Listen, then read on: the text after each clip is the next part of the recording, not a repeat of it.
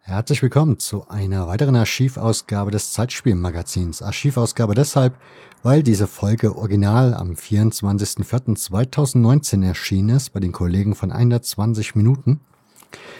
Diese Redaktion gibt es bekanntlich nicht mehr oder dieses Projekt gibt es bekanntlich nicht mehr. Deshalb erscheinen die Ausgaben aktuell nochmal wieder hier im Hörfehler-Podcast, denn hier wird es in Zukunft die Zusammenarbeit mit dem Zeitspielmagazin geben. Thematisch geht es in dieser Folge um die andere Hälfte Frauen und Fußball. Zu Gast ist dort Hardy Grüner als Herausgeber des Zeitspielmagazins oder einer der Herausgeber des Zeitspielmagazins und Mara Pfeiffer, bekannt als Autorin und Journalistin, ebenfalls im Fußball zu Hause. Und es beginnt oder das Gespräch beginnt so ein bisschen damit, dass die Zeitspielredaktion ein bisschen darüber erzählt, wie sie an das Thema herangegangen ist, wieso sie sich dieses Thema ausgesucht haben und was so das Ziel bei der Erstellung dieses Themas war. Insofern wünsche ich euch ganz, ganz viel Spaß. Wie gesagt, ihr findet die Shownotes in den Shownotes einen Link zur Bestellung des Heftes und ihr findet auch dort noch die Möglichkeit, Hadi Grüne als auch Mara Pfeiffer auf Twitter zu folgen. Ich wünsche euch ganz viel Spaß. Wir hören uns demnächst wieder. Macht's gut. Ciao.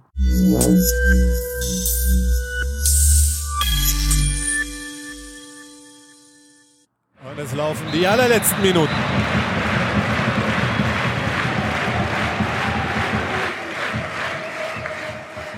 allerletzten der ursprünglich vorgesehenen 90, aus denen ganz schnell 120 werden können. Es geht also in die Verlängerung. Then seconds before the final whistle, agony for England. Weber scored. Der wartet jetzt auch auf den äh, Abpfiff nach diesen 90 Minuten plus Nachspielzeit. Ja, hallo und herzlich willkommen zu einer neuen Ausgabe von 120 Minuten, der Audio-Nachspielzeit zum Fußball-Longread. Mein Name ist Oliver Leiste und äh, der aktuelle Longread liegt derzeit noch gar nicht im Internet vor, sondern in gedruckter Form, nämlich im Zeitspielmagazin. Titel des Magazins ist Die andere Hälfte, also Frauen im Fußball. Und darüber wollen wir heute sprechen und dazu begrüße ich Hardy Grüne, den Herausgeber des Zeitspielsmagazins. Hallo Hardy. Ja, hallo Olli. Und außerdem meine geschätzte Redaktionskollegin Mara Pfeiffer, die auch an der aktuellen Ausgabe des Zeitspielmagazins mitgearbeitet hat. Hallo Mara. Hallo Olli, hallo Hadi. Hallo Mara.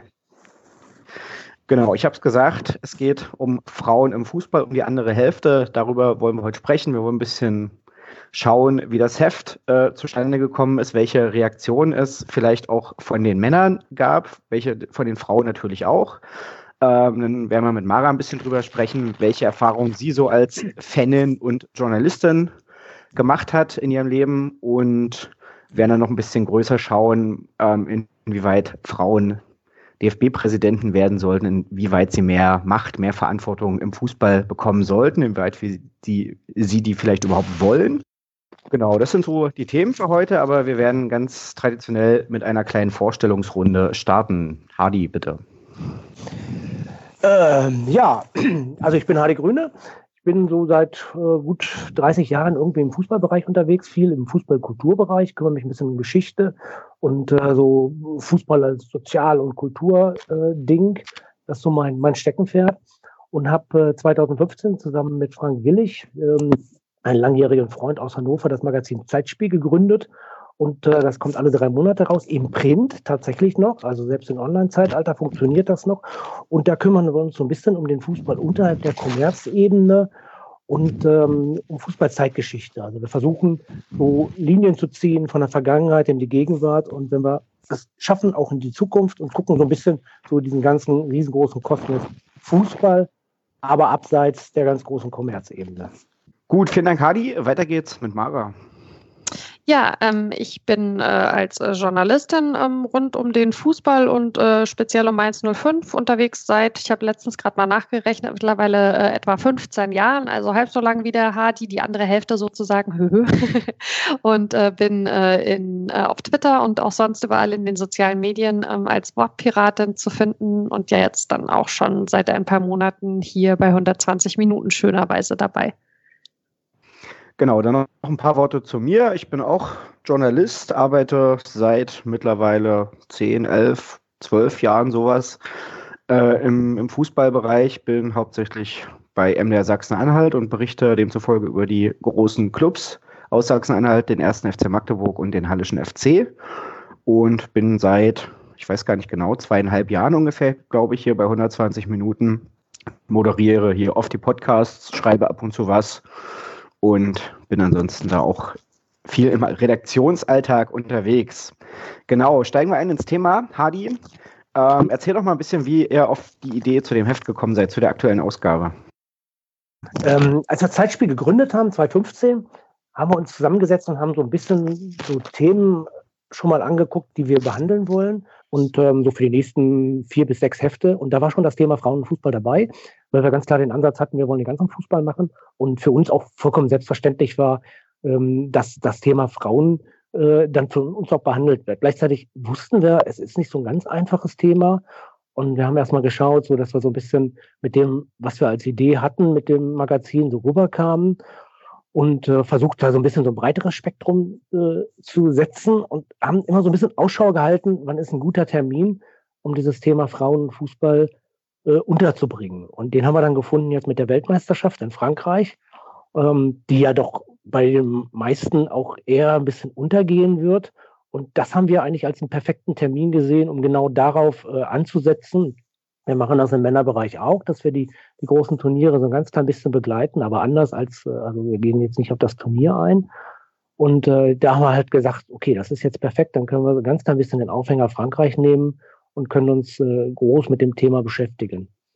Und äh, ja, das haben wir dann gemacht und im, wie man im Heft sieht, findet Frankreich so ein ganz klein bisschen statt. Also wir haben so ein ganz ein bisschen so den Blick auf Fußball in Frankreich, wie er sich entwickelt hat, weil wir das da auch haben wollten. Aber eigentlich haben wir den großen Rundumschlag versucht. Mhm. Und ja, ein bisschen hast du es jetzt schon anklingen lassen. Also was war das Ziel jetzt konkret dieser Ausgabe, außer dass ihr gesagt habt, okay, ein bisschen ein Blick nach Frankreich und generell soll es ums Frauen gehen? Ähm, das ist ja so, die grundsätzliche Philosophie ist äh, von Zeitspiel, wenn wir jetzt in der Zeitgeschichte sind, dass wir äh, den, den Fußball in der Vergangenheit abholen und versuchen so ein bisschen zu schauen, wie hat, das, wie hat sich dieser bestimmte Bereich, den wir da behandeln, äh, über die Jahrzehnte entwickelt. Wo steht er heute? Wo kann er hingehen? Und das haben wir genau so bei dem Thema auch gemacht, dass wir erstmal geschaut haben, ähm, also erstmal die große Unterscheidung, wir reden von Fußball und wir reden von Frauenfußball, da sind wir schon das erste Mal drüber gestolpert, ähm, Frauenfußball ist offensichtlich kein Fußball, sondern Frauenfußball. Ähm, das wird immer gemacht und da sind wir schon mal so ein bisschen reingegangen und haben dann historisch geguckt, wie hat sich die ganze Geschichte so entwickelt. Äh, und ähm, dann sind wir in die Gegenwart reingegangen und haben auf den verschiedenen Ebenen geguckt, also ein bisschen Champions League, ein bisschen Bundesliga, zweite Bundesliga, aber auch viel im, äh, im Bezirk und im, im Kreis geguckt äh, weil das ist ja auch so ein Ansatz, den wir als Zeitspiel haben, einfach zu gucken, wie funktioniert der Fußball tatsächlich da, wo, wir, wo er noch so zugänglich ist. Okay, und welche Reaktion habt ihr jetzt auf diese Ausgabe bekommen? Wir haben eine Kündigung bekommen. Echt die mit der Begründung dessen? Also mit, der, ja, mit, de, mit, dem Thema als warte, Begründung? Warte ab die Begründung. Äh, also wir haben tatsächlich eine Kündigung bekommen, nach, äh, kurz nachdem das Heft rausgegangen ist.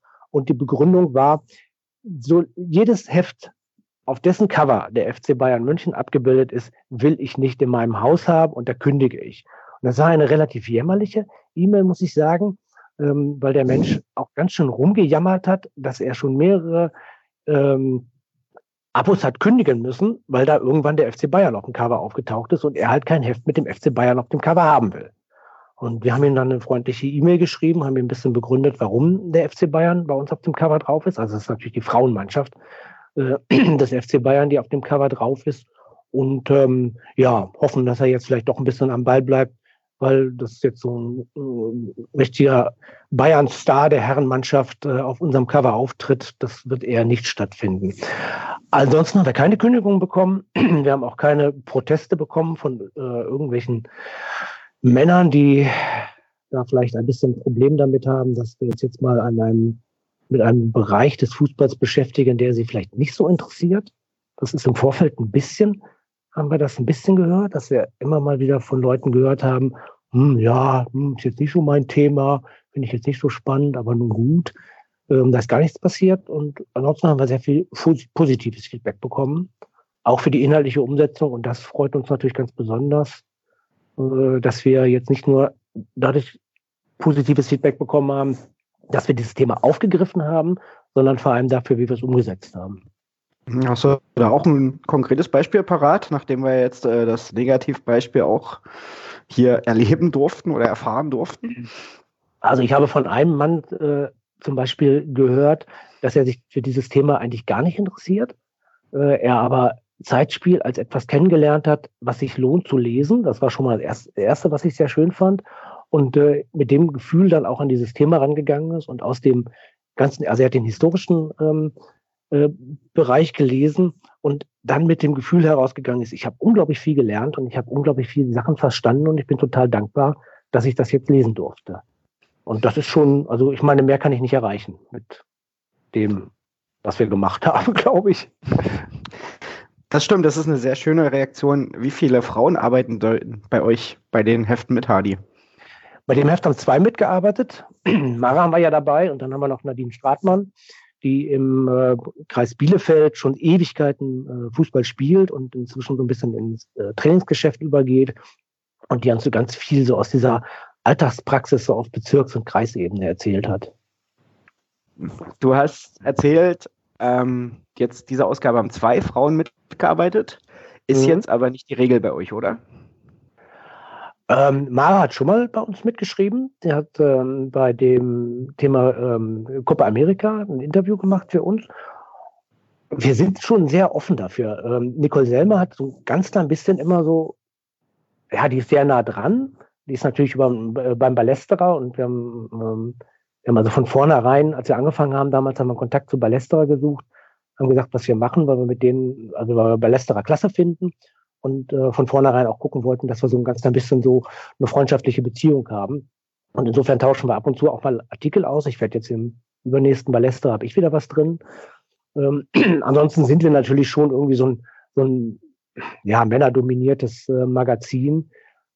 Das bringt auch jetzt grundsätzlich erstmal so ein bisschen die Herangehensweise vielleicht auch mit, weil wir natürlich irgendwo auch diesen historischen Blickwinkel drin haben. Und das ist eine Erfahrung, die ich gemacht habe, ähm, dass dass der, das, das ist schon so ein Männerding auch. Was? Ich, oje, oje. ja, das, das ist klasse. Das, ich, wusste, ich wusste, dass ich das, wenn ich das jetzt sage, dann kommen wir in eine Diskussion rein. Und das da finde ich jetzt auch klasse. Ja, das genau. Ja da kannst du dich auf, auf Twitter äh, unter anderem äh, mal äh, der äh, Tepra, äh, Petra Tavarelli äh, annehmen. Also wenn es um Frauen und gerade Fußballhistorie angeht, die ist da sehr, sehr, sehr, sehr, sehr vorne dabei, ganz aktiv, gerade so mit Regelkunde und so. Also ich glaube, dass das wie alle anderen Bereiche auch nicht ein rein männlicher Bereich sein muss. Kommt immer auch ein bisschen drauf an, wo man schaut. Genau. Mit Petra sind, bin ich auch in Kontakt ähm, und es ist natürlich so, dass es kein, kein rein männlicher Bereich ist.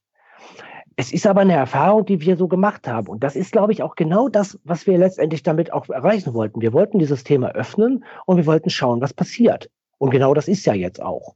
Das ist, ähm, dass einfach eine, einfach auch eine, eine, eine, äh, eine Ahnung rüberkommt, was für ein Interesse da ist.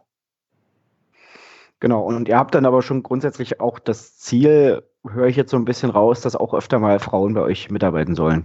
Unbedingt, ja. Also okay. Äh, da sind wir sowieso offen. Mit Petra hatten wir irgendwann mal, ganz am Anfang hatten wir mal eine Idee, dass sie so eine historische Kolumne übers Regelwerk macht. Das ist dann irgendwie, hat sich das nie so richtig entwickelt. Ähm, vielleicht ist das ja jetzt dieses, dieser Podcast irgendwie der Anlass, dass wir da mal wieder drüber nachdenken, äh, dass wir da nochmal irgendwie in Kontakt kommen. Ähm, aber das fanden wir auch klasse. Also sie hat uns das, äh, hat uns damals, wir waren irgendwie, waren wir, glaube ich, in E-Mail-Kontakt und hat sie ein bisschen erzählt, dass sie sich so mit dem ganzen Regelwerk auseinandersetzt. Und äh, das fand ich total spannend, äh, gerade jetzt in der Frühgeschichte. Und ähm, das jetzt irgendwie auch so nett aufzuarbeiten, das kann eine total schöne Sache sein. Aber insgesamt auch, ähm, also bei all den Dingen, die wir behandeln, wir gucken ja auch im fußballkulturellen Bereich, und das ist ja nie eine Männersache. Also da sind wir definitiv offen. Die Blog okay. zu dem Thema ja auch sehr lesenswert, die Petra. Ja. Da könnt ihr nochmal ein Auge drauf werfen. Die Petra war ja bei uns hier auch schon zu Gast im Podcast, hat auch mal schon was veröffentlicht zur Entwicklung des modernen Fußballs in England und Deutschland. Könnt ihr auch gerne mal nachlesen, wenn ihr Lust habt. Und demnächst kommt auch wieder ein größeres Projekt von ihr, kann ich schon mal versprechen. Mara, lass uns ein bisschen über deine Erfahrung als Fan oder Fanin äh, zuerst nee, sprechen. Also Fan, glaube ich, muss man nicht gendern, das Wort ist ja aus dem Englischen übernommen. Genau, wie bist du zum Fußball gekommen und was hast du so damit als Fan zu tun? Ähm, zum Fußball bin ich äh, zweistufig gekommen. Also zum einen, äh, glaube ich, so ein relativ klassischer Weg, dass ich äh, als kleines Mädchen mit meinem Papa immer so die Turniere geguckt habe. Äh, und bei dem, äh, das war dann so Mitte der 90er, äh, gab es so eine, so eine gewisse Schwäche ähm, für Borussia Dortmund. Ähm, aber so, also ich kann mir jetzt nicht dran erinnern, dass bei uns zu Hause früher irgendwie die Sportschau oder RAN oder was das damals dann auch immer gewesen ist, gelaufen wäre, sondern das waren tatsächlich die Turniere. Und da war ich zu Hause auch neben meinem Vater die Einzige, die sich dafür interessiert hat. Insofern war das auch irgendwie sowas, was uns so ein bisschen ja verbunden hat. Also vielleicht kam daher auch so ein bisschen ähm, das äh, Initial. Dann bin ich äh, zum Studium nach Mainz gegangen, äh, 1998 und da dann so um die Jahrtausendwende das erste Mal tatsächlich in ein Bundesliga-Stadion. Und also nach der, nach der schönen äh, und oft erzählten Geschichte, dass der Verein sich ja seine Fans sucht, konnte ich natürlich äh, im hessischen Odenwald also auch nicht gefunden werden, weil dann wäre ich eben nicht bei meinem Verein gelandet, sondern irgendwo möchte ich gar nicht drüber nachdenken. und ähm, ja, äh, mit dem ersten Stadionbesuch war aber so diese, diese Fanliebe eigentlich sofort da. Also das war tatsächlich ja sozusagen Liebe auf den ersten Blick. Okay. Und dann ging es irgendwann weiter und jetzt verdienst du dein Geld auch mit Fußball, ne? Also mit Fußball äh, jetzt nicht spielend, aber ja, genau. Ich habe ähm, ja schon, schon immer viel äh, neben der journalistischen Arbeit auch geschrieben. Also ich habe am Anfang Journalismus mehr so äh, im Fernsehbereich gemacht ähm, und habe äh, nebenher in, in einem Blog auch hin und wieder mal über Spiele oder über spezielle Situationen irgendwie gesprochen und habe oder geschrieben und habe dann irgendwann festgestellt, dass ich lustigerweise darauf relativ häufig angesprochen wurde. Ähm, ich meine, Mainz ist halt auch eine kleine Stadt. Das ist jetzt sicherlich was anderes, als wenn sich jemand in, weiß ich nicht, München oder Hamburg hinsetzt und anfängt, irgendwie so vor sich hin zu bloggen. Ähm, also das hat, haben relativ schnell so ein paar Leute mitbekommen. Ich habe dann, damals gab es noch ein Fanzine, das hieß die Tortur.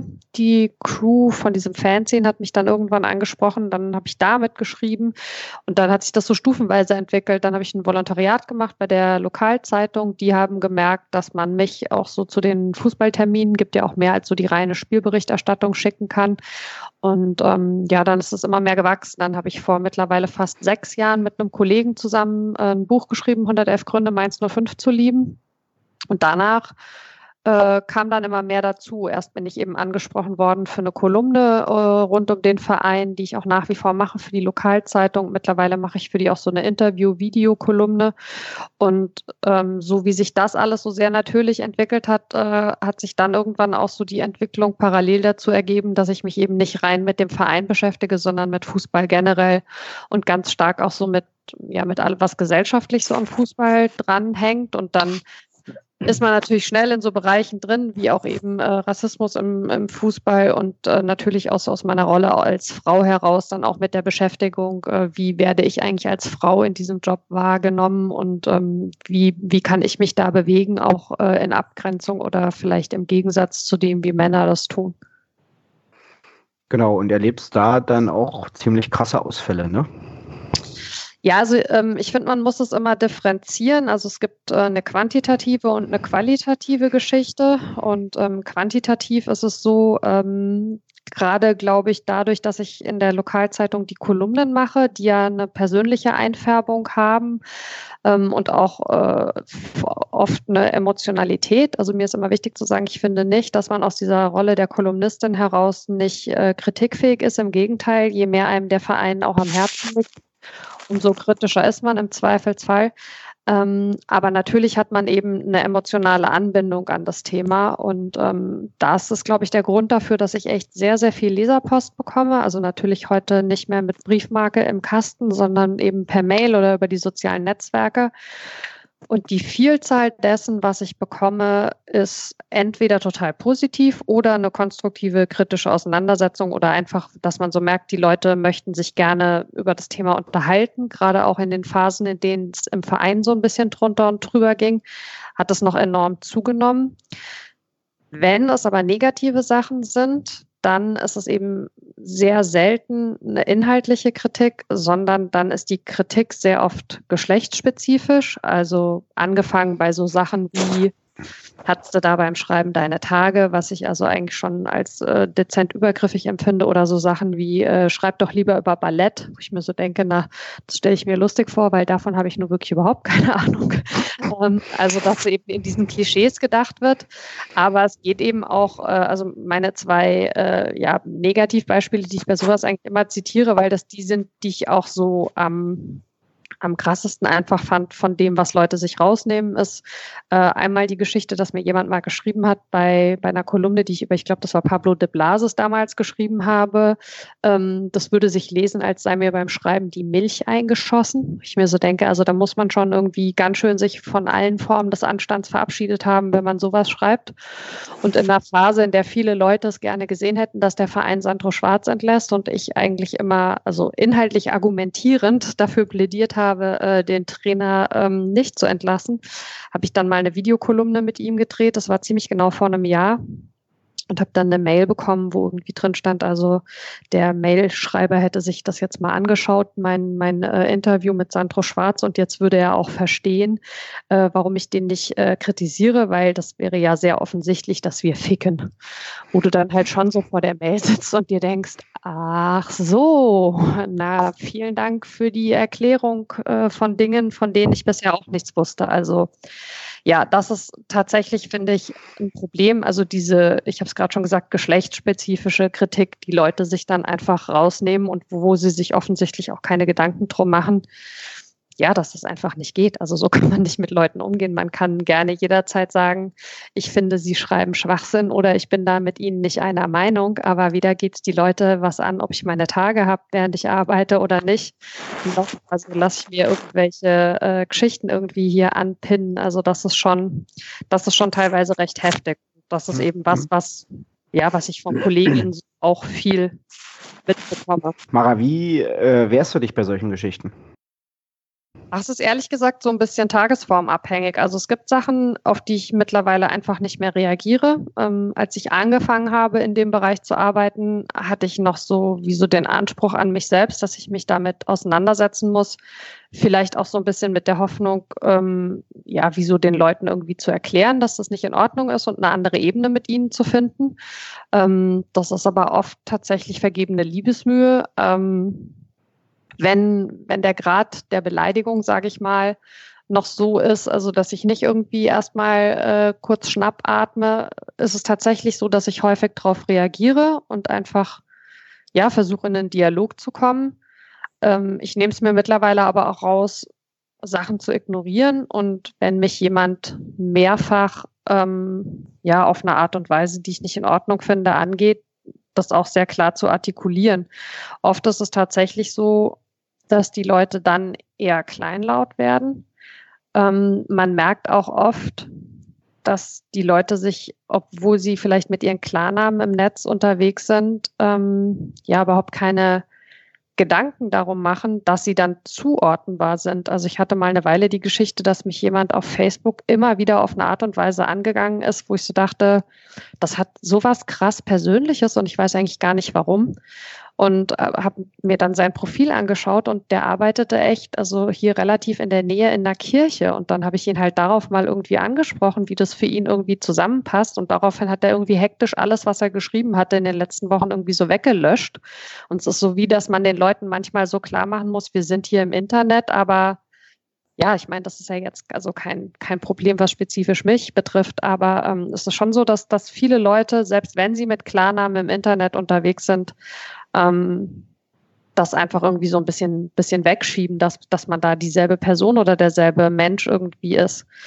Ähm, was, was auf jeden Fall ja, also hilft, hört sich an, ähm, als, als bräuchte es da quasi Hilfe, aber also was halt schon ein positives Gegengewicht ist. Ähm, ich bin im, im Stadion ja mal so und mal so unterwegs, also mal im Pressebereich und ähm, oft ist es aber auch so, dass ich im Stadion einfach in den Blog gehe und irgendwie hier so die Kids von meiner Schwester mitnehme oder so und da natürlich mittlerweile die Leute kenne, also nicht nur die im Blog, sondern auch die, die eben so unterwegs sind von den Supporters und von der Fanabteilung und vom Fanprojekt und so und dass man da immer sehr gut ins Gespräch kommt und das sind irgendwie ganz andere Erfahrungen und das ist letztlich wichtiger. Aber also jetzt nochmal zusammenfassen am Ende, dass der, der Umgang damit direkt ähm, hat sich auf jeden Fall verändert über die Jahre, weil ich mir mittlerweile mehr, mehr Freiheiten damit nehme, das so zu machen, wie es sich für mich richtig anfühlt und am Anfang hatte ich, glaube ich, eher noch so den Druck, dass ich so dachte, so als Frau im Fußball muss ich irgendwie den Leuten so dann beweisen, dass sie irgendwie nicht recht haben mit dem, was sie sagen. Und da denke ich mir mittlerweile, ich muss überhaupt niemandem irgendwas beweisen. Ich mache meine Arbeit ja so, wie ich es für richtig halte und stecke da irgendwie sehr viel rein. Und wer meint, so damit umgehen zu müssen, den kann ich dann auch nicht erreichen. Also die, die Zeit und Kraft muss ich nicht investieren. Aber es ist schon so, dass du sagst, äh, der Umgang an sich oder die Umgangsformen haben sich nicht verändert, sondern einfach dein Umgang damit oder wenn du angegangen wirst, ist jetzt ein anderer als vor ein paar Jahren. Äh, doch, witzigerweise hat sich verändert und zwar, was noch dazugekommen ist. Ähm, es passiert immer mal, dass ähm, ja, wie soll ich sagen? Also es, es gibt so ein, es gibt so ein bestimmtes Klientel, würde ich mal sagen. Also Leute, die sich für sich selbst vielleicht auch ähm, in, in einer gewissen Beziehung zu diesem Sport oder auch zu einem Verein oder so sehen, die es eher noch nervöser macht für mein Empfinden oder das kriege ich auch im Austausch mit Kolleginnen oft mit, je tiefer eine Frau dann drin ist in so einem, in so einem Thema oder je, je häufiger sie auch irgendwie ähm, angesprochen oder nachgefragt wird oder so.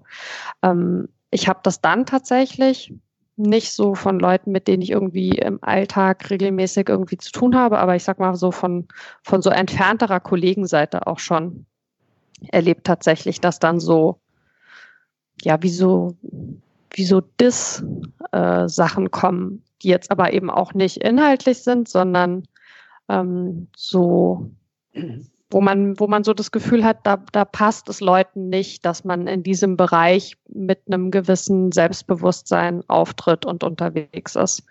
Und ähm, wir kommen da ja sicherlich später noch drauf zu sprechen, äh, dass wir jetzt mit, mit Früff, mit dem Podcast Frauen reden über Fußball angefangen haben. Ähm, abgesehen von dem Projekt selber ist es da so, dass wir Frauen, die wir im Fußball unterwegs sind, als äh, Journalistin ähm, oder Podcasterin oder beides oder Fan oder alles zusammen, einen sehr engen Austausch miteinander haben. Und ähm, das ist total äh, gut ist, eine sehr, sehr gute und, und sehr, sehr äh, bestärkende Erfahrung zu merken, dass wir viele von diesen Erfahrungen teilen. Und dass die, äh, das hört sich vielleicht vereinfacht an, aber die haben in den meisten Fällen relativ wenig mit uns zu tun, sondern da gibt es gewisse strukturelle Geschichten, ähm, die, die im Fußball einfach eben so sind, weil es also eine sehr stark männerdominierte, äh, eine, ein sehr stark männerdominierter Bereich ist und ähm, sich da gegenseitig im Zweifelsfall auch mal ja zu unterstützen. Also wenn zum Beispiel eine junge Kollegin ganz bewusst von einem älteren Kollegen irgendwie abgewertet wird, obwohl es dafür keinen anderen Grund gibt, als dass er es kann und vielleicht einen schlechten Tag hat. Das ist auf jeden Fall was, äh, was total positiv ist. Und ähm, das hat sich auf jeden Fall dann in der Reaktion auch noch verändert. Äh, du hast das, äh, nee, Quatsch, äh, warst nicht du, der Alex hat das ja in dem, in dem Text bildet Banden so schön beschrieben. Ne? Also das ist, ist tatsächlich so, dass es wichtig ist, dass Frauen untereinander ja einfach ähm, ganz einfach gesagt für, füreinander da sind in solchen Situationen und, äh, und nacheinander gucken. Und äh, dieser Austausch, der ist echt, also den empfinde ich als sehr positiv. Okay. Auf Früff kommen wir tatsächlich äh, nachher nochmal zu sprechen, genau wie auf das FIN, das Netzwerk Frauen im Fußball. Ähm, ich würde erstmal noch mal ein bisschen zurück zum, zum Heft kommen. Hat jetzt vorhin gesagt. Warte, warte, warte mal. Wäre das vielleicht ganz sinnvoll, wenn ich an der Stelle jetzt auch mal so eine Perspektive ähm, erzähle, ja, wie, wie ich das wahrgenommen habe. Äh, ich bin ja, ich bin ja schon lange dabei irgendwie und ähm, das, ich fange das mal an. Ne? Also für, für mich gibt es in dem Bereich noch unglaublich viel zu tun. Wenn ich aber zurückblicke, dann ähm, sind einfach auch schon eine ganze Menge Sachen in Bewegung gekommen. Also ich bin seit, ähm, seit den Mitte der 70er Jahre bin ich beim Fußball und da, als ich hingekommen bin, äh, bei Göttingen 05 ist mein Verein, da sind Frauen eigentlich so gut wie gar nicht da gewesen. Also es gab, wir hatten einen kleinen Fanclub, äh, da gab es ab und zu mal so zwei, drei Frauen, die sind dann als Freundinnen mitgekommen und fühlten sich, glaube ich, ziemlich fehl am Platz und sind auch so behandelt worden. Eigentlich sind sie gar nicht behandelt worden. Also durften Bier holen und sind so äh, ja, sie sind irgendwie gar nicht so, so wahrgenommen worden. Und das ist ja damals auch noch vielleicht viel deutlicher. Also ich, ich muss immer, ich bin ein bisschen vorsichtig, weil ich habe natürlich immer nur diese, diese männliche Sicht und diese Sicht als Mann. Und äh, das ist auch beim Heft machen immer wieder ein Punkt gewesen, wo wir gedacht haben, so wie gehen wir jetzt damit um? Wir haben natürlich die Männersicht und ähm, das war im Heft letztendlich auch dann von der Ansatz zu sagen, okay, wir gucken uns das auch aus Männersicht an und haben uns gleichzeitig mit äh, Mara und mit Nadine dann einfach die Frauen, die, die weibliche Perspektive rangeholt. Aber wenn ich jetzt aus meiner eigenen Erzählung äh, berichte, mit einer eigenen Erfahrung berichte, dann ist es natürlich die Männersicht. So, das war der, der, lange, der lange Bogen, den ich jetzt gemacht habe. Ähm, also es ist einfach eine unglaublich männlich dominierte Gesellschaft gewesen in den 70ern in den Stadien. Das ist von, von ein Stück weit, also gerade in der Fankultur, da bin ich ja damals auch in der Fankultur dabei gewesen, in den alten Fanclubs. Ich habe eine Kutte getragen. Das ist alles so, so rau und männlich und du musstest dich ständig behaupten. Und ich bin eher so, naja, so ganz ein bisschen schüchterner gewesen, habe hab so Locken gehabt und ähm, ja, war jetzt nicht so der, der klassische klassische Macho, der irgendwie so mit 15, 16 so langsam anfängt, richtig laut zu werden. Ähm, heute kann ich das alles ein bisschen deutlicher beurteilen, kann auch diese Unsicherheiten sehen, diese gerade diese, diese Macho-Jungs damals hatten, die dann irgendwie laut sein mussten und sich prügeln mussten und, und, und Bier saufen mussten und kann mich an, an Rückfahrten im Bus erinnern, wo die dann kotzend im Gang lagen und wie ich das da so als 15-, 16-Jähriger alles ganz schrecklich empfunden habe. Also das ist auch aus Sicht des Mannes des, oder des, des heranwachsenden Mannes eine männliche Gesellschaft gewesen, die ich manchmal unglaublich ekelhaft fand und die ich, die ich total abstoßend fand. Und wenn ich dann jetzt weiter gucke, so in den 90er Jahren, ich weiß noch, dass ich mal irgendwann in Duisburg war, ich glaube, das war die Saison 91, 92, ich habe einen Freund besucht und habe mich gewundert, wie viele Frauen da im Stadion sind. Das kannte ich von Göttingen gar nicht. Da ist es wirklich ein reines Männerpublikum gewesen. In Duisburg war man damals schon weiter. Da ging das schon so ein bisschen, bisschen offener auf. Und ich fand das total schön, fand das total angenehm.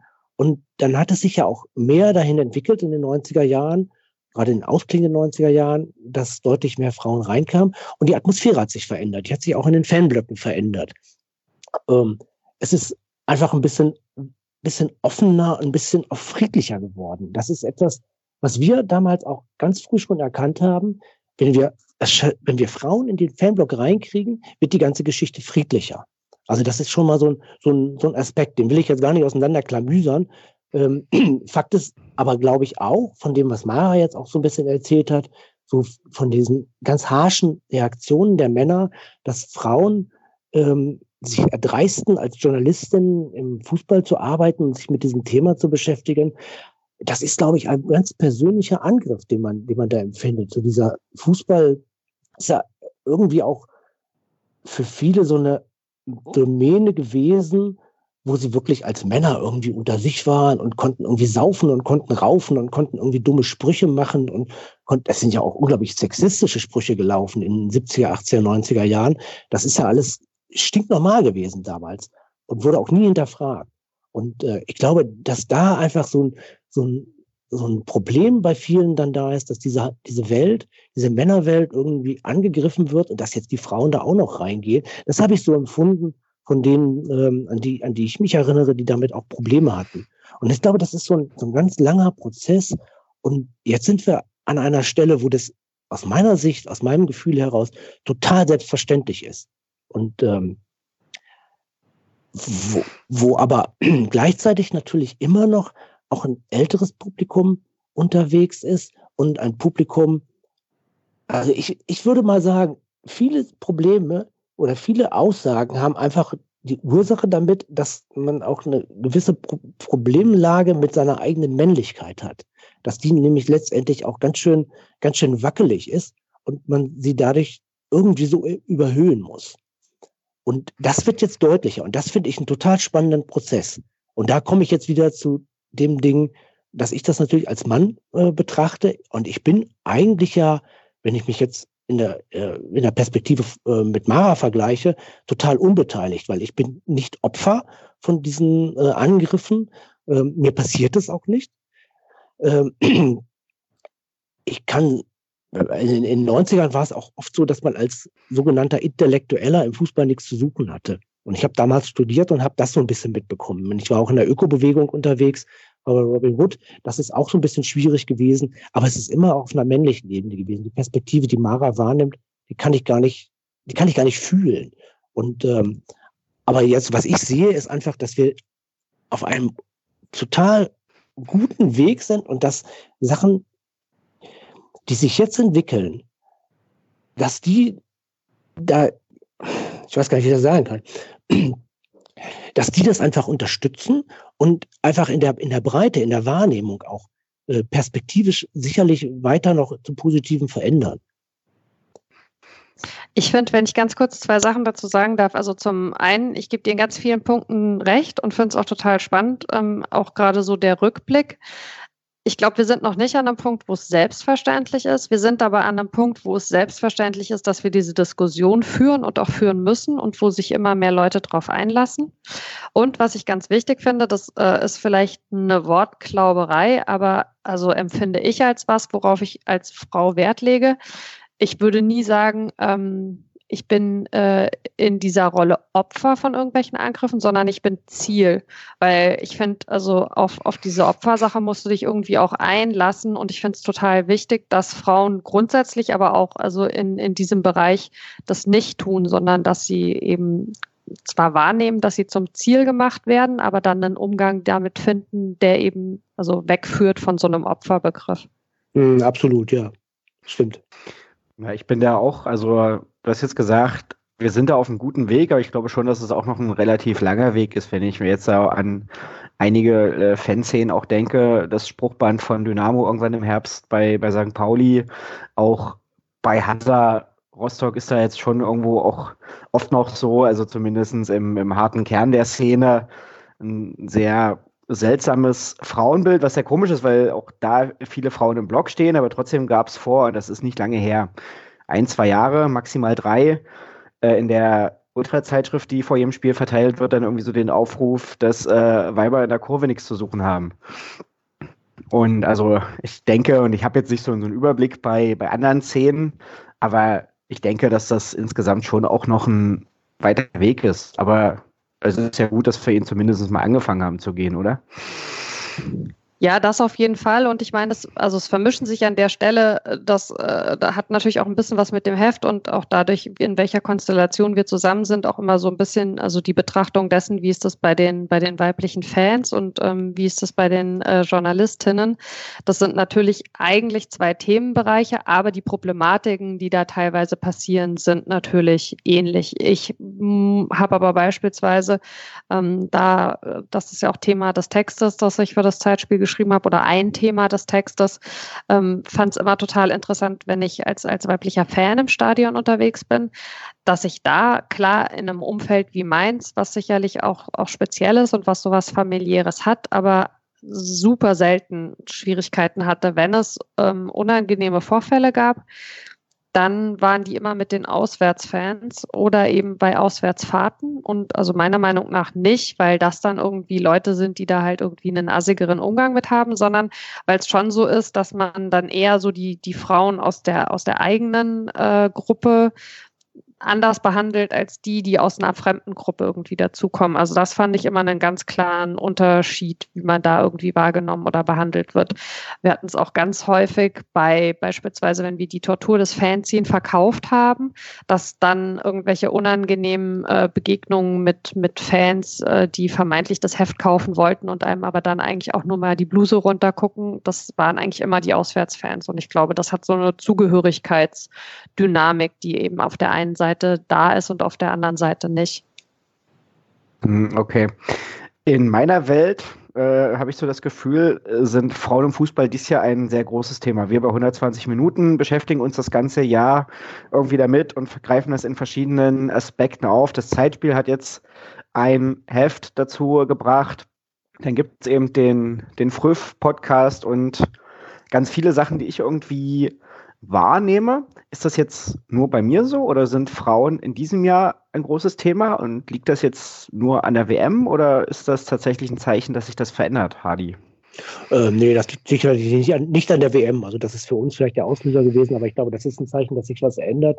Ähm, die MeToo-Debatte hat sicherlich dazu beigetragen. Die hat ja bei uns, wenn ich jetzt mal so, so polarisierend sage, in unserer Männerwelt äh, auch für unheimlich viel Diskussion und auch Verunsicherung gesorgt und äh, auch so, so einen gewissen Denkprozess angeregt irgendwie. Ähm, also das so geballt mal zu erfahren, was eigentlich so in der Vergangenheit alles los war in der Filmindustrie und, und äh, wo, wo noch überall äh, sonst und wie massiv diese Übergriffe teilweise gewesen sind oder gewesen sind, ähm, das hat schon einen Denkprozess eingeleitet und ich glaube, dass das auch damit zu tun hat, ähm, dass, dass auch eine, eine, eine Klarheit äh, also das ist zumindest bei, bei, uns bei Zeitspiel auch so gewesen, äh, dass wir auch eine Klarheit hatten, irgendwie, wir wollen dieses Thema angehen, wir müssen dieses Thema angehen und wir ein Stück weit wollten wir das auch provozieren. Also wir wollten auch ganz klar äh, ein Signal setzen, wir gehen jetzt mit diesem Thema da rein und ähm, das schreiben wir ja auch im Vorwort. Äh, ihr, ihr Mitmänner, ihr müsst euch jetzt damit mal auseinandersetzen. Und ich glaube, das ist so ein bisschen in Bewegung gekommen. Mhm. Hast du das auch ähnlich beobachtet, Mara? Ja, ich glaube, dass es tatsächlich ähm, mehrere Sachen sind. Also ähm, äh, die, die WM spielt sicherlich ähm, eine Rolle, wenn wir jetzt also über, über Frauenfußball tatsächlich sprechen. Ja, also dass, äh, dass der ähm, aktuell äh, intensiver behandelt wird, was auch gut ist, weil der natürlich gerade medial immer noch so eine, so eine stiefmütterliche Aufmerksamkeit äh, genießt. Da wird ja dann oft so ein bisschen so diese Nachfragedebatte geführt. Aber andererseits, wenn man sich halt an einem normalen Wochenende mal vor den Fernseher legt und seppt irgendwie durch sämtliche Programme bleibt man halt bei sehr viel Männerfußball hängen, wo man auch so einen niedrigschwelligen Einstieg hat. Und bei Frauenfußball ist das umgekehrt nicht so. Ähm, ich würde dem Hardy recht geben, äh, dass ähm, die MeToo-Debatte tatsächlich generell dazu geführt hat, dass es eine stärkere Beschäftigung ja mit so mit so Geschlechterklischees und Geschlechterrollen gibt, wie wir sie bisher in der Gesellschaft akzeptiert haben und dass, dass eine größere Offenheit besteht, sich Gedanken drum zu machen, ist das noch so? Was verändert sich da? Wo müssen wir uns vielleicht auch verändern, auch in einem Umgang mit Themen?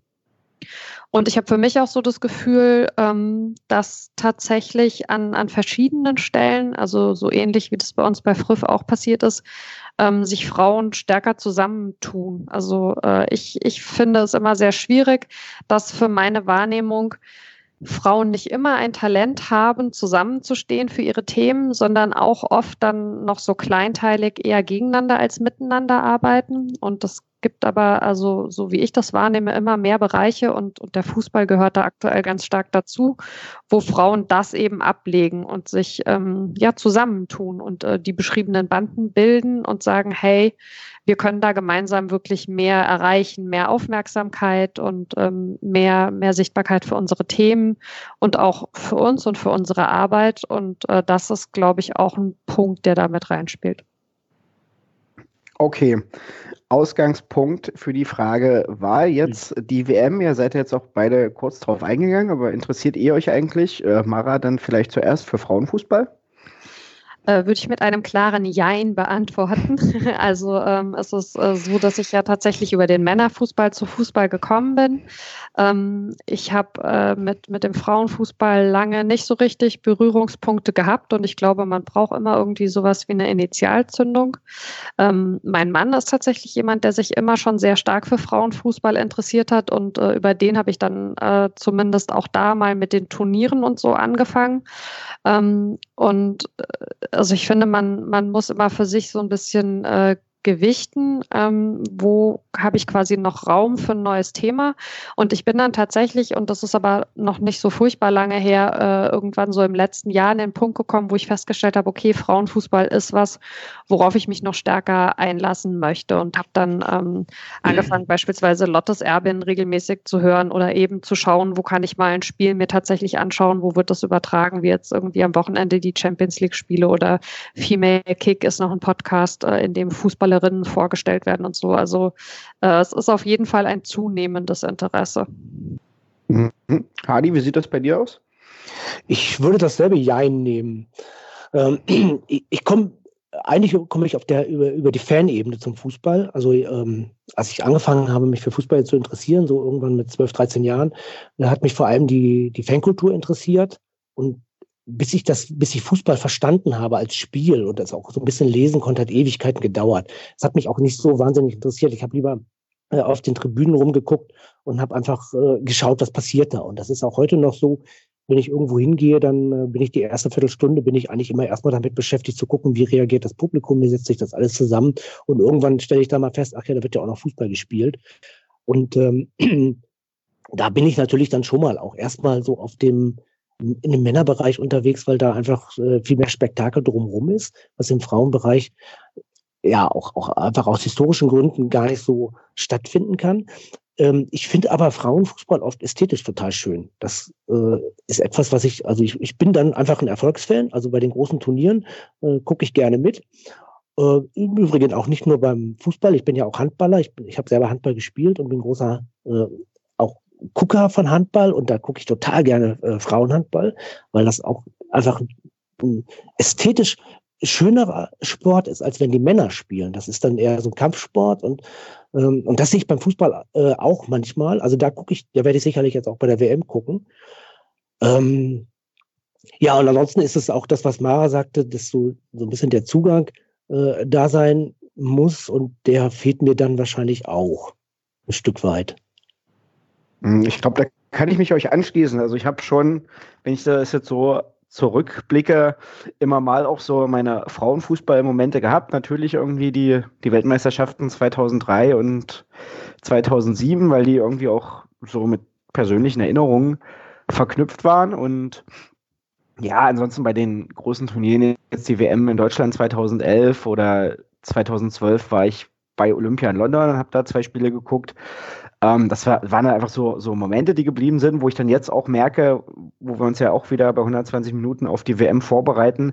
Ähm, da ist ein bisschen was da, was ich auch irgendwie rausholen kann, also was man so über die Jahre schon auch mitgekriegt hat oder durch ein paar, gar nicht viele Spiele insgesamt, die ich irgendwo mal geguckt habe. Aber es ist jetzt nicht so ein, so ein regelmäßiges Interesse. Also ich habe so eine grobe Ahnung, wer in der Frauen-Bundesliga gerade ganz gut ist, aber er wüsste jetzt auch nicht die genauen Tabellenkonstellationen. Und neben jetzt war, dass in England da ein bisschen mehr passiert zurzeit, dass Frankreich, auch was die Liga angeht, da momentan sehr gut ist, aber ja, ist jetzt selten, dass ich mal tatsächlich mir von mir aus irgendwie ein Frauenfußballspiel anschauen würde.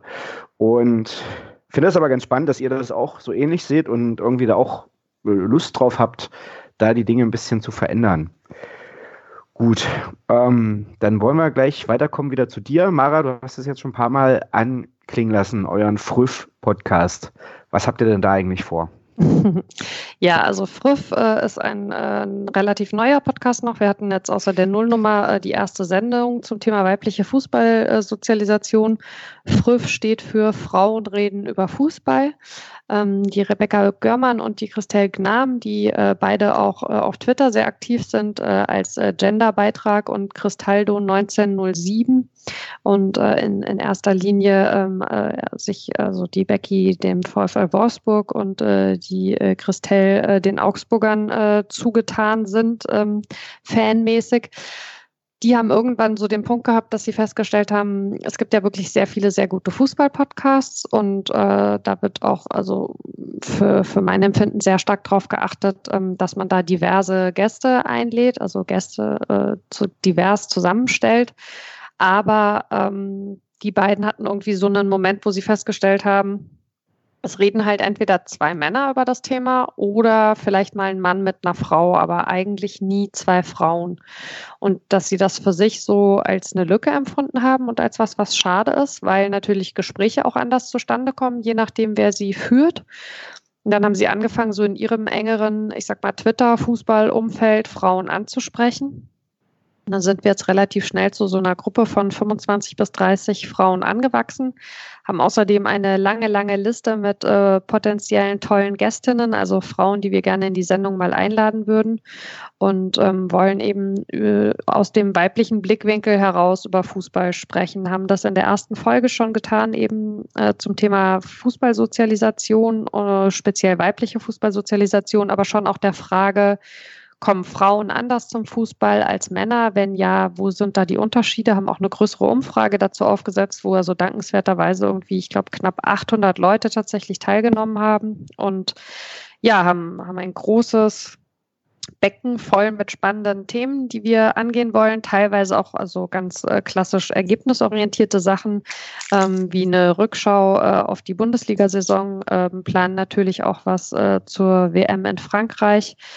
Ähm, ja, äh, und das ist irgendwie so ein bisschen die Idee, also zu sagen, ähm, nicht natürlich nicht immer alle 25 oder 30, sondern äh, für die Themen melden sich eben dann jeweils Frauen, die sagen, dazu kann ich was sagen, da kenne ich mich aus, dazu habe ich einen emotionalen Bezug und dann bereiten wir die Themen eben in den Sendungen auf. Hatten jetzt in der ersten Sendung, das hat sich auch so ein bisschen bewährt schon tatsächlich äh, so eine Zweiteilung, ähm, dass man also sich thematisch so ein bisschen aufteilt und dann erst in der einen und dann in der anderen Runde spricht, werden das jetzt wahrscheinlich auch erstmal so beibehalten. Und äh, die, die zweite Sendung kommt dann Anfang Mai. Dann gibt es ja auch noch das, das Netzwerk FIN, äh, Frauen im, im Fußball. Und es gibt jetzt die Ausstellung, äh, wie heißt sie? Hilf mir kurz. Fantastic Females. Fantastic Females, genau. Ähm, sehr viele Sachen, wo Frauen Sachen mit Frauen machen. Wo mich jetzt so ein bisschen die Frage beschäftigt, wäre es da nicht aber eigentlich auch besser, ab und zu die Männer mit dazuzunehmen? Um ähm. vielleicht ähm, auch eine größere Reichweite zu bekommen oder um diese Diversität, die euch manchmal fehlt, äh, dann ja auch besser vorzuleben? Ähm, jein, also ähm, wenn wir sagen, äh, in, den, in den bisherigen Podcasts reden Männer mit Frauen oder Männer untereinander über Fußball und dann machen wir einen Podcast, ähm, den zwar wir machen, aber wo dann wieder Männer und Frauen regelmäßig über Fußball reden, dann ähm, bringen wir ja kein neues Format, sondern nur eine neue Version dessen, was es schon gibt. Das ist das eine. Ähm, das zweite ist, natürlich äh, wird es äh, sicherlich mal Punkte geben, wo wir ein Thema behandeln, wo wir vielleicht einen Experten oder eine Expertin suchen und eben tatsächlich also äh, eher einen Mann finden als eine Frau. Und dann würden wir sicherlich nicht hergehen und sagen, äh, also da darf äh, jetzt partout kein Mann in die Sendung, sondern es geht darum, einfach den Schwerpunkt erstmal ganz klar so zu setzen, dass wir sagen, da reden Frauen mit Frauen über dieses Thema. Was die Reichweite angeht, glaube ich, muss die darunter gar nicht leiden, weil ich teile als Frau ja auch Podcasts, in denen sich vier Männer über Fußball unterhalten, wenn ich gut, die gut finde. Also wieso sollten umgekehrt Männer nicht einen Podcast teilen, in dem Frauen über Fußball sprechen? Was ähm, die Ausstellung angeht, die ja also von diversen Playern gemacht wurde, ähm, bin ich zum einen, da müsste ich jetzt aber lügen, das kann ich dir nicht hundertprozentig sagen, mir gar nicht sicher, ob da nicht auch Männer in der Organisation mit drin waren. Das würde ich zumindest mal nicht ausschließen.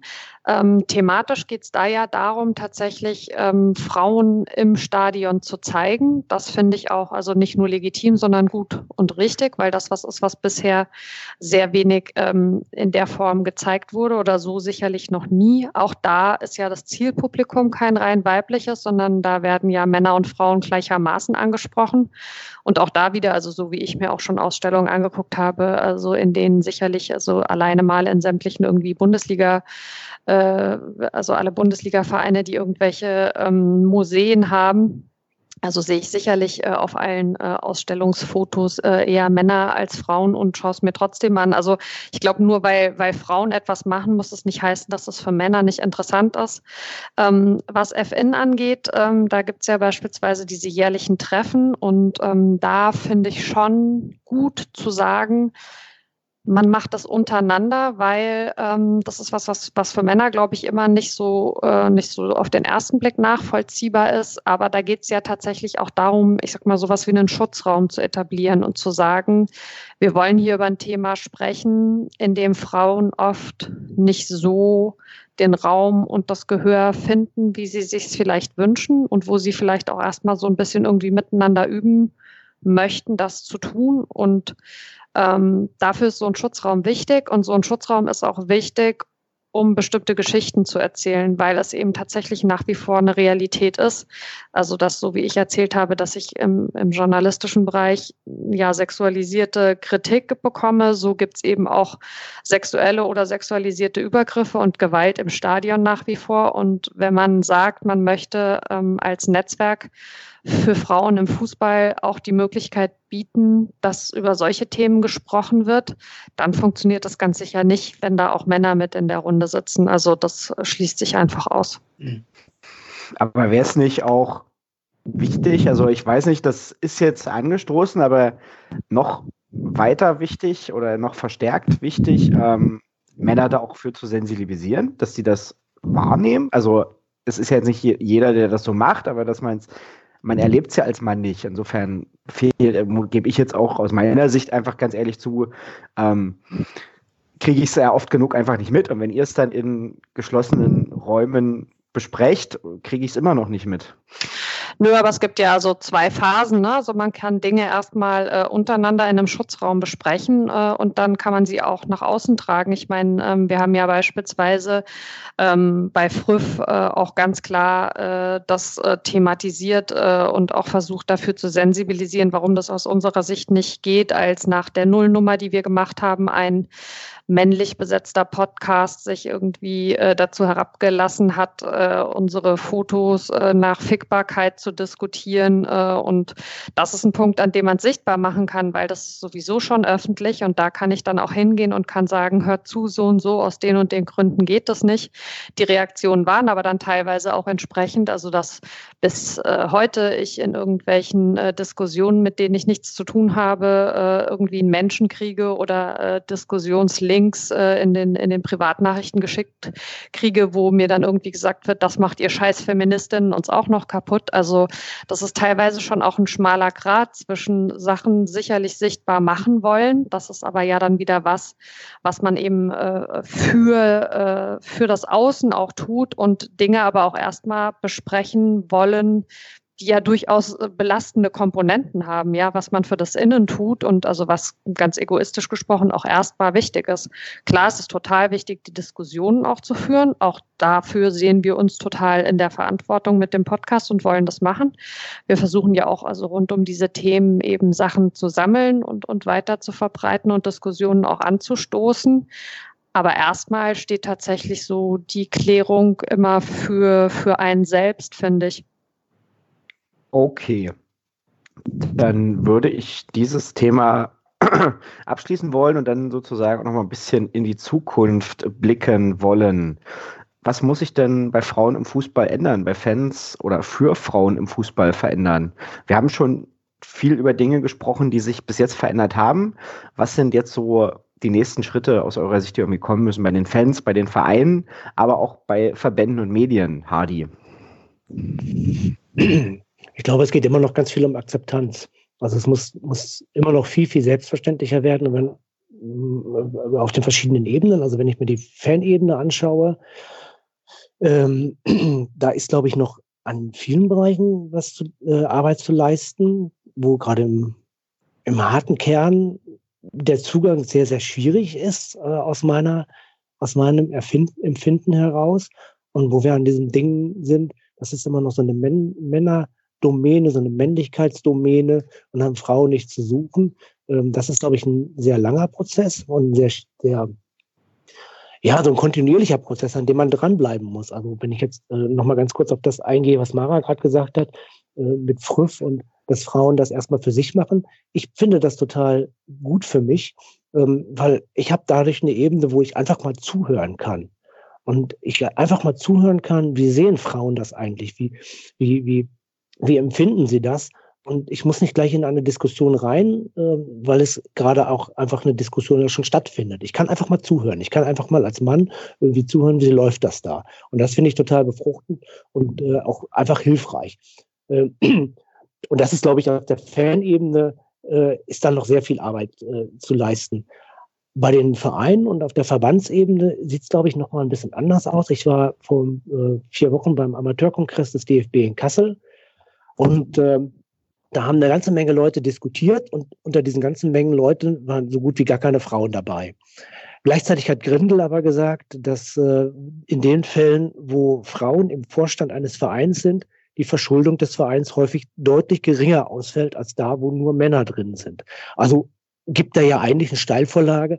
Okay, wir müssen, wir müssen da einfach, einfach schauen. Ähm, sie werden aber nicht eingebunden und auch das ist, glaube ich, immer noch so ein Prozess, wo ganz viel aufgebrochen werden muss. Äh, ich habe also in Kassel dann, äh, da ist eine Frau aus Bayern dabei gewesen, vom TSV Rottenburg, wenn ich jetzt richtig in Erinnerung habe. Und die hat unglaublich schlaue Sachen gesagt, wie man einen modernen Verein führen kann. Und das fand, das fand ich dann auch wieder sehr schön, ähm, diese andere Perspektive, diese weibliche Perspektive mit reinzubringen und zu gucken, wie kann man einen Verein eigentlich da entwickeln. Und da kommen wir ja jetzt eigentlich auch automatisch äh, auf die Frage DFB-Präsident. Und da bin ich gespannt, wie diese Diskussion äh, jetzt ausfallen wird. Äh, ob das tatsächlich dazu kommt, dass da vielleicht auch mal darüber nachgedacht wird, ähm, das paritätisch ein bisschen anders zu besetzen. Weil wenn man sich den DFB-Vorstand anguckt, Hannelore Ratzeburg ist die einzige Frau im DFB-Vorstand und die, die ist, glaube ich, seit 17 Jahren jetzt dabei und da hat sich nichts getan. Ansonsten ist das ein Männerverband. Also da gibt es einfach irre viel Nachholbedarf und ich glaube, ähm, das ist wichtig zu leisten, auch im Sinne des Fußballs. Was ich da vor allen Dingen also gesamtgesellschaftlich noch anmerken wollen würde, ich finde es immer so lustig, ähm, wenn man bei solchen Themen dann sagt, da sollte jetzt einfach mal eine Frau hin, dass dann sofort die Leute so auf die Hinterbeine gehen und sagen, ja, aber das müssen wir doch nach Kompetenz entscheiden.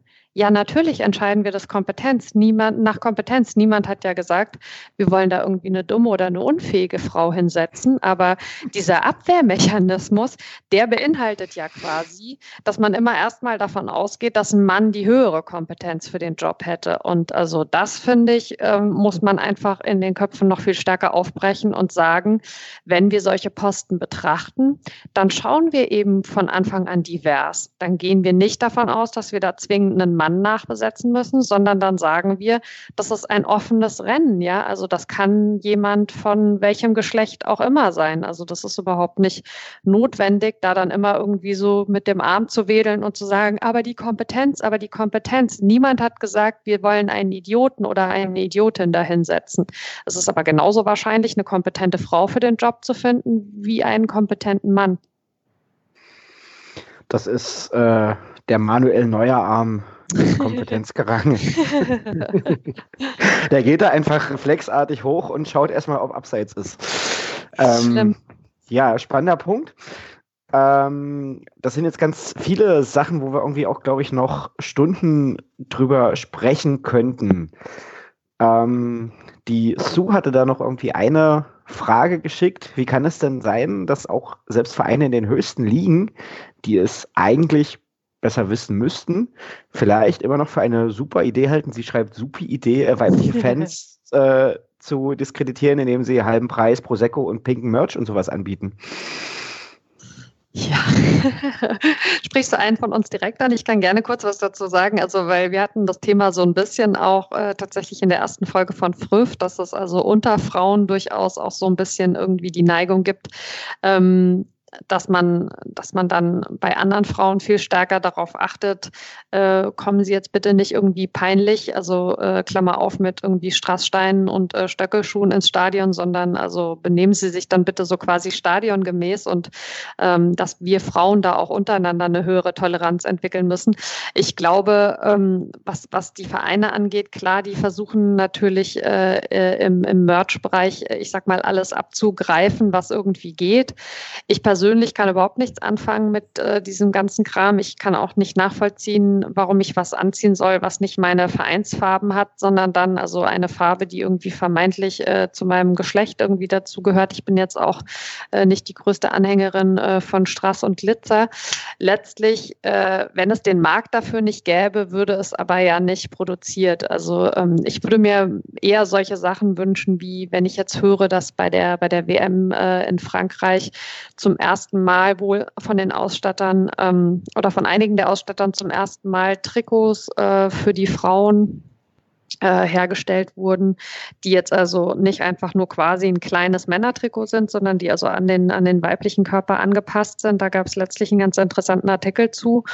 Ähm, und dann war aber zumindest, also Stand vor ein paar Tagen ist so, dass es dieses Trikot dann tatsächlich auch nur so gibt. Das heißt also, wenn du wiederum als Mann sagst, ich bin Fan dieser Frauennationalmannschaft und möchte mir gerne das Trikot kaufen, dann geht das nicht, weil das gibt es dann jetzt plötzlich nur noch für Frauen. Also ähm, ja, auch in diesem ganzen Bereich gibt es sicherlich irgendwie Sachen, äh, die man noch, noch besser äh, oder noch mehr zu Ende denken könnte. Ähm, aber äh, also das ist, das ist so ein bisschen unter ferner Liefen für mich, ohne das jetzt irgendwie abwerten zu wollen. Ich verstehe sehr wohl, was die Sue meint, aber ich glaube, es gibt noch andere Punkte, wo wir irgendwie vorher ran müssen. Okay, aber da ist eine Frage, die mich vorhin schon beschäftigt hat, ähm, auch als Hardy von diesen ganzen Männlichkeitsritualen und so weiter erzählte. Da habe ich noch gefragt, bei Fanbussen, also es gibt reine Männer-Fanbusse, das ist klar, es gibt gemischte Fanbusse, aber gibt es eigentlich auch reine Frauen-Fanbusse? Es gibt reine Männer. Ja, oft genug hast du Fußball, Fußballgruppen, wo nur Jungs im Bus sitzen, klar. Ja, okay, aber das ist jetzt nicht so, dass wenn ein Mädel sagt, ich, also keine Ahnung, ich meine, ich kenne das irgendwann, man, man, hier wird das entweder vom Verein oder von den Supporters oder halt privat organisiert und da sind jeweils dann halt die Leute im Bus, also die sich halt ein Ticket kaufen. Damit, darüber habe ich mir noch nie Gedanken gemacht. Okay. Ist ich bin aber, man braucht ja auch keine Trennung, weißt du? Also ich bin, äh, ich bin total dagegen zu sagen, ähm, wir, wir machen jetzt für solche Sachen eine Trennung. Es gibt irgendwie natürlich Bereiche, wo du gucken musst, ähm, also da sind wir wieder bei den Schutzräumen, ja, dass, dass, äh, dass für die Frauen ein gewisser Schutzraum irgendwie gegeben ist. Also sicherlich ganz gut, äh, wenn es äh, die jeweiligen sanitären Anlagen und so gibt, äh, die dann auch nutzbar sind. Aber also ich fände es schade, wenn man, wenn man jetzt anfängt, in, in so Trennungen zu denken und zu sagen, wir brauchen jetzt irgendwie für die Mädels äh, und für die Jungs äh, unterschiedliche Busse. Und ich habe Mädels gesagt, aber als Frau ist das okay, pardon. das ist tatsächlich ja ein sehr äh, hart diskutiertes Thema und ich bin im privaten Bereich jemand, der mit diesem Wort sehr viel hantiert, aber äh, eigentlich, ja. Grüße. Wollt ihr lieber als Frauen angeredet werden, war neulich die Quintessenz einer Diskussion, die wir führten. Um genau, ja, ihr wollt ja auch nicht als Jungs betitelt werden, sondern als Männer lieber, nehme ich an. Das für mich wäre jetzt Jungs auch okay, aber ich kann damit leben, dass das die Mädels anders sehen. ähm, die Christiane hatte noch eine Frage geschickt. Das ist jetzt so ein Bereich, da haben wir noch gar nicht drüber gesprochen. Ähm, sie möchte, dass wir mal noch einen Blick auf die Mädchen in jungen Mannschaften, also in Jugendfußballmannschaften, in denen vornehmlich äh, Jungen spielen, werfen. Also welche Vorteile, fragt sie, bringt das, wenn eben da Mädchen mitspielen und warum lässt es das Regelwerk nur bis zu einem bestimmten Alter zu? Hadi vielleicht. Hm, da hätte ich jetzt gerne Nadine, die könnte da sicherlich ganz schlaue Sachen zu sagen, die ich äh, so nicht sagen kann. Also, ähm, ich glaube, es ist, es passiert häufig dort, wo einfach nicht genug, jetzt sage ich wirklich Mädels, ähm, da sind, die eine Mannschaft bilden können. Und ähm, dass das dann vermengt wird und die Altersgrenze, aber da bin ich jetzt wirklich auf einem ganz, ganz glatten Eis, weil ich mich eigentlich nicht auskenne. Das ist jetzt echt eine, eine, eine Interpretation.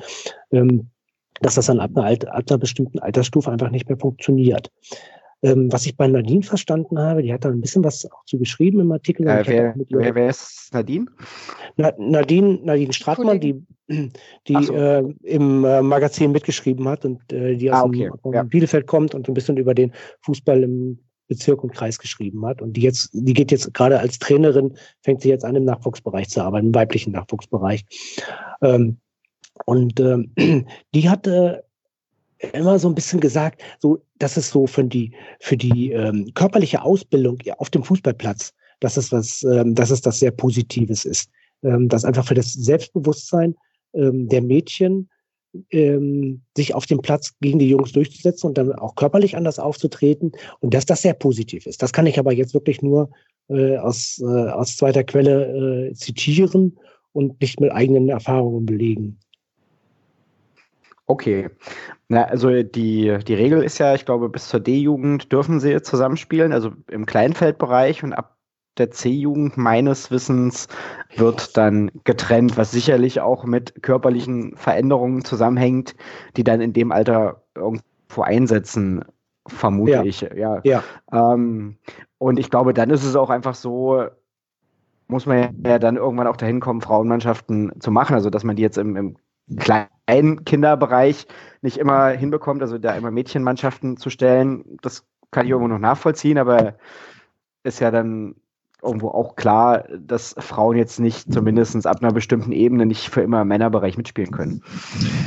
Klar, es sind ja auf dem, äh, auf der Ebene sind ja ohnehin eine ganze Menge Sachen unterwegs. Also wir haben ja äh, in vielen Gebieten auch ein Problem mit, ähm, mit dem Nachwuchs.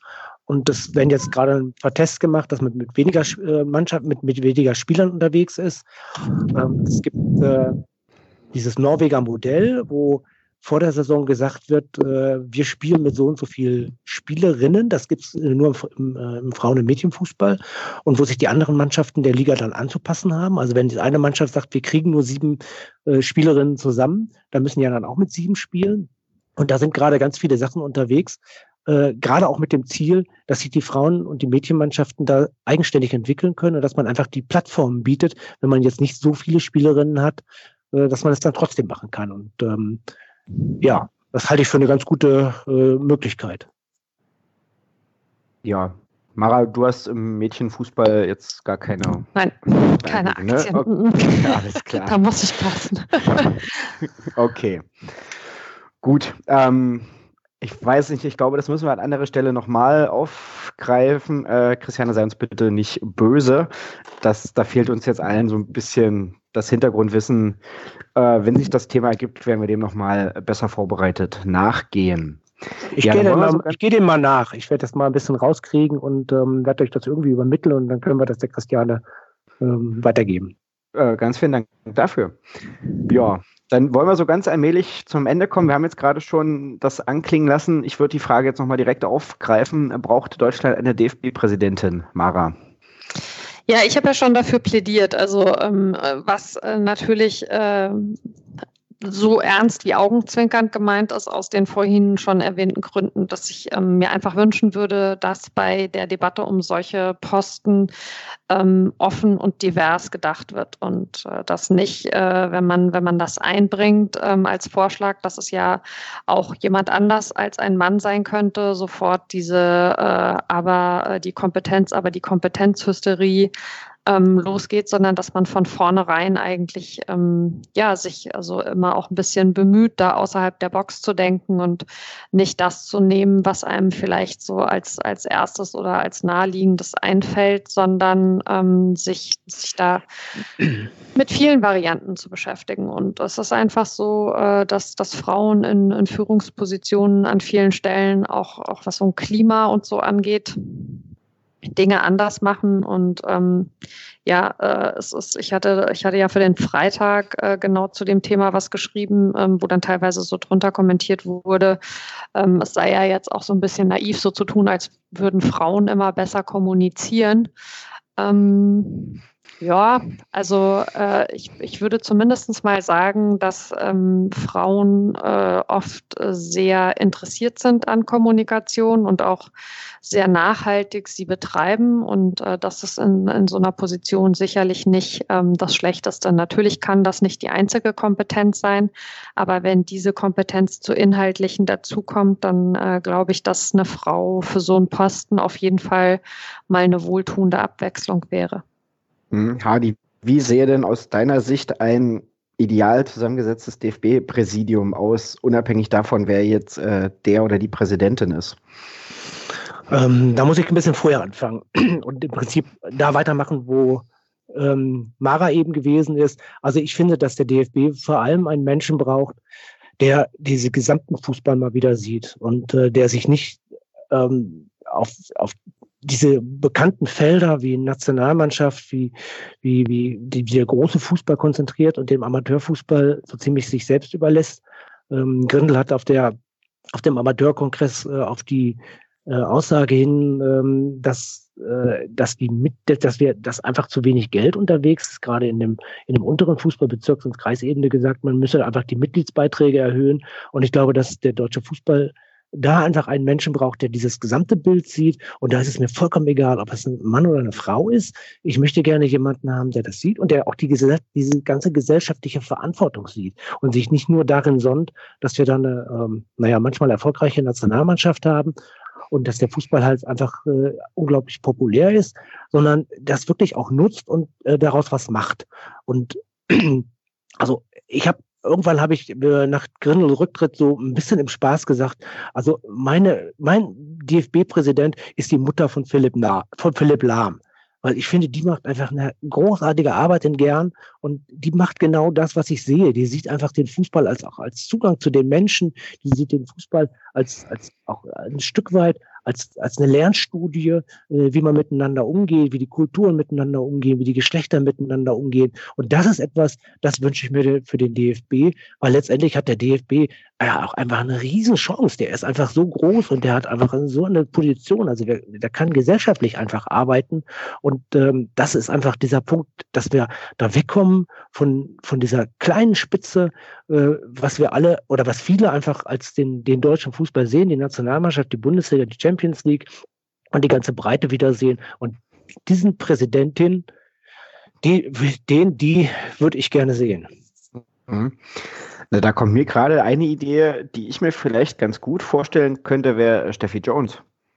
Ja, also die hat jetzt wunderbar. zwar als, als äh, Nationaltrainerin nicht so ganz viel gerissen, aber hat vorher war sie im WM oder WM-Organisationschefin bei der Frauen-WM 2011. So hat eine ziemlich gute Nationalmannschaftskarriere gemacht und ist einfach auch lange genug im Verband unterwegs gewesen, um da verschiedene Strömungen zu kennen. Also das war jetzt so ein Gedanke, wo du erzählt hast, äh, die ich mir da vielleicht ganz gut vorstellen könnte. Ja, kann ich auch. Und ich glaube, dass wir auch einfach in diese Diskussion rein müssen. Und dass wir die dann natürlich kriegen, bei Steffi Jones kriegen wir sie garantiert auch, dass wir dann da auch rein müssen in die Diskussion und, und dass die geführt werden muss. Es kann ja jetzt nicht die Lösung sein, äh, zu sagen, wir suchen jetzt wieder einen Mann, der das dann irgendwie macht, den ich sowieso ehrlich gesagt nicht sehe. Also ich sehe im Moment niemanden, dem ich das zutraue, was ich gerade gesagt habe, was ich meine, was der, was der äh, DFB eigentlich machen müsste, was er bräuchte. Und da sehe ich tatsächlich eine Frau wie, wie Steffi Jones äh, wesentlich geeigneter. Sie kein, kein Mann auf der Ebene, der das so verkörpern würde. Und ich glaube, dass wir in diese Diskussion rein müssen und dass wir da durch müssen. Mhm. Okay. Und auch wieder ja, mit, dem, mit dem Vorbildding Fußball. Ne? Das ist ja auch an der Stelle. Da kann der Fußball ja auch unglaublich viel bewegen, wenn, wenn er da Vorreiter ist. Und und sich mit dieser Frage auseinandersetzt und möglicherweise den Weg auch geht. Das ist ja auch gesellschaftlich, das ist ja ein Riesensignal. Das stimmt, aber da waren wir uns vorhin schon einig, das ist noch ein sehr weiter Weg. Deswegen habe ich so ein bisschen meine Zweifel, dass jetzt tatsächlich der nächste DFB-Präsident eine Präsidentin wird. Warten wir es mal ab. Ich glaube es auch ja. nicht. Gut. Ähm, mit diesem würde, optimistischen Schlusswort. nee, ich glaube glaube nicht meine Anmoderation. Ich wollte gerade sagen, ich würde jetzt so langsam äh, zum Schluss kommen und würde euch aber das letzte Wort überlassen wollen, Hardy? Ach ja, ich habe ich hab mein Schlusswort im Prinzip schon gesagt, ähm, mit diesem Wunsch, äh, den ich für den DFB habe. Ähm, weil klar, wir haben uns jetzt ganz viel über Frauen und Fußball unterhalten und ähm, ein total wichtiges Thema und wir sind sehr glücklich, dass wir das mit dem Heft umgesetzt haben und dass wir nicht diesen Shitstorm bekommen haben, den wir ausgehalten hätten, aber wir sind natürlich irgendwie total glücklich, dass wir ihn dann auch gar nicht erst bekommen haben und da muss ich auch sagen, da haben wir ein Stück weit unsere Leser und Leserinnen auch lieb gewonnen, äh, dass sie uns dieses Thema machen lassen und sagen, irgendwie klasse, dass ihr das macht. Ähm, und dann geht's jetzt einfach wieder ganz konkret um die Frage, wie geht's eigentlich weiter mit dem Fußball? Das ist ja so ein Ding, was uns als Zeitspiel auch total am Herzen liegt. Die Champions League interessiert uns jetzt nicht so sehr, uns interessiert die, das, was darunter ist. Und äh, da ist diese Position des äh, DFB-Präsidenten total wichtig. Und äh, ja, da kann das einfach gut zusammenfließen. Das wäre jetzt mein Schlusswort und das würde ich mir wünschen. Und ich finde auf jeden Fall zwingend, ähm, also auf der DFB-Vorstandsebene muss eh ein bisschen was passieren. Ich glaube, dass wir eine Trennung brauchen zwischen dem großen Profifußball und dem Amateurfußball. Das ist auch eine, eine, die EV-Frage, die sich da stellt. Ähm, und dass es da auch äh, eine Vorstandsebene geben kann, wo man einfach äh, gleichberechtigt äh, zwei Frauen, zwei Männer drin hat und dann kann das alles schon mal so ein bisschen auf so einen anderen Gang gehen. Das würde ich mir sehr wünschen. Vielleicht haben wir ja damit ja dazu beigetragen in unserem Gespräch heute. Schauen wir mal, Mara, hast du noch Wünsche oder sonstige Dinge, die du loswerden möchtest? Ja, auf jeden Fall. Ähm, ich würde mir wünschen, ähm, dass wir das Thema Frauen im Fußball ähm, von, von beiden Seiten, also sowohl was, was die Fanrolle als auch was eine berufliche Rolle von Frauen im Fußball angeht. Das sind ja nicht nur Journalistinnen, was das betrifft, ja haben wir jetzt auch schon gehört heute, noch ganz viele andere Bereiche ähm, alle zusammen weiter aktiv betreiben. Ähm, ich würde mir wünschen, dass äh, im, im, Bereich der Fans, äh, ähnlich wie das Fortuna Düsseldorf ja jetzt schon macht mit dem Telefon, mit dem Frauentelefon, es immer noch mehr Initiativen gibt, ähm, wo man versucht, auch speziell äh, auf Bedürfnisse von Frauen äh, einzugehen. Also das können ganz kleine Sachen sein. Wir hatten es letztens bei Früff äh, davon, äh, wie kann eigentlich also so eine ideale Toilette in so einem Stadion auch aussehen, damit also eine Frau da irgendwie äh, gut in der Halbzeit äh, mit all ihren Sachen durchkommt.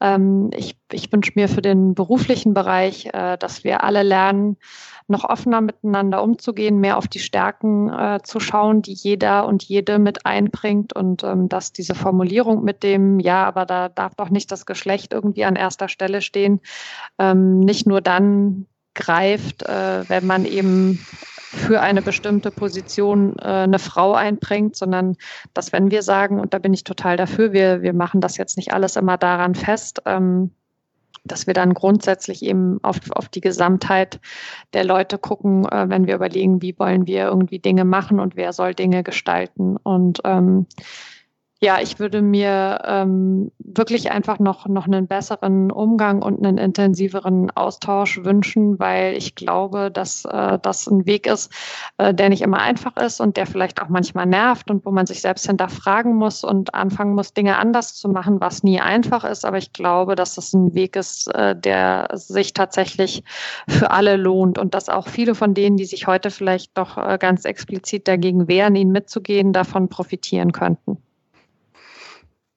Das sind sehr viele, sehr schöne Wünsche. Ich bin sehr gespannt, ähm, wie lange es dauern wird, bis wir deren Umsetzung erleben oder wenn wir in, weiß ich nicht, fünf Jahren oder einem größeren Zeitraum mal wieder drüber sprechen, wo wir dann vielleicht schon sagen können, da hat sich äh, vieles zum Guten gewandelt. Und ja, damit wollen wir heute zum Ende kommen dieser, dieser Podcast-Folge. Für euch noch ein paar Hinweise zum Abschluss.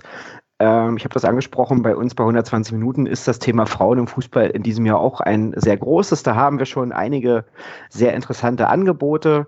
Äh, der Alex hat einen Text geschrieben, der heute übrigens dankenswerterweise die Technik im Hintergrund macht. Bildet Bannen heißt er und beschäftigt sich mit der Rolle von Journalistinnen im Fußball. Dazu gibt es auch einen Podcast. Ähm, ich selber habe einen Podcast gemacht über Fußball und Lokaljournalismus im, nee, ein einen Text. Im Podcast dazu haben wir auch sehr viel über Frauen im, im, Fußball gesprochen. So ganz neu haben wir jetzt noch unsere Kategorie den Ahlenfelder mit dem ersten Text dazu, wo es darum geht, wie Frauen, wie Fans in Brasilien gegen Sexismus kämpfen. Auch sehr interessant. Also, wenn ihr wollt, schaut euch das alles gerne mal an und dann freuen wir uns natürlich hier auch über irgendwie Reaktionen, wenn ihr noch weitere Fragen habt, wenn ihr irgendwie noch Diskussionspunkte habt oder Themen, die wir irgendwie nochmal aufgreifen sollen bei 120 Minuten oder vielleicht auch im Zeitspiel. Wir arbeiten da ja auch äh, sehr eng zusammen und können uns da immer gegenseitig ein bisschen helfen. Und ja, außerdem noch der Hinweis, 120 Minuten äh, funktioniert natürlich nur mit eurer Hilfe. Wir wollen coole Sachen machen, wir wollen lange Geschichten erzählen. Dafür brauchen wir Unterstützung. Natürlich auch finanzieller Art. Und wenn ihr uns da helfen wollt, findet ihr dazu auch äh, auf der Seite die Hinweise. Und da würden wir uns sehr freuen, wenn ihr da auch mit dabei seid. Ja, und dann kommen wir jetzt tatsächlich zum Ende. Das war die Nachspielzeit zum, zum Fußball Longread. Und ich sage vielen Dank, Mara, vielen Dank, Hardy. Ja, Gerne und schön. ebenfalls danke in die Runde. Bis dann, tschüss. Tschüss. Tschüss. Es geht also in die Verlängerung. Der Blick zu den Magdeburgern und auch zu den Leverkusen. Erste Hälfte dieser Verlängerung. Und sie beginnt so mit diesem Lattentreffer des eingewechselten Nikolas Hink. Unglaublich Lauf und kampfstark. Hammer. Und dann dieses fantastische Tor. Niklas Brandt, 111. Minute. Magdeburg steht Kopf.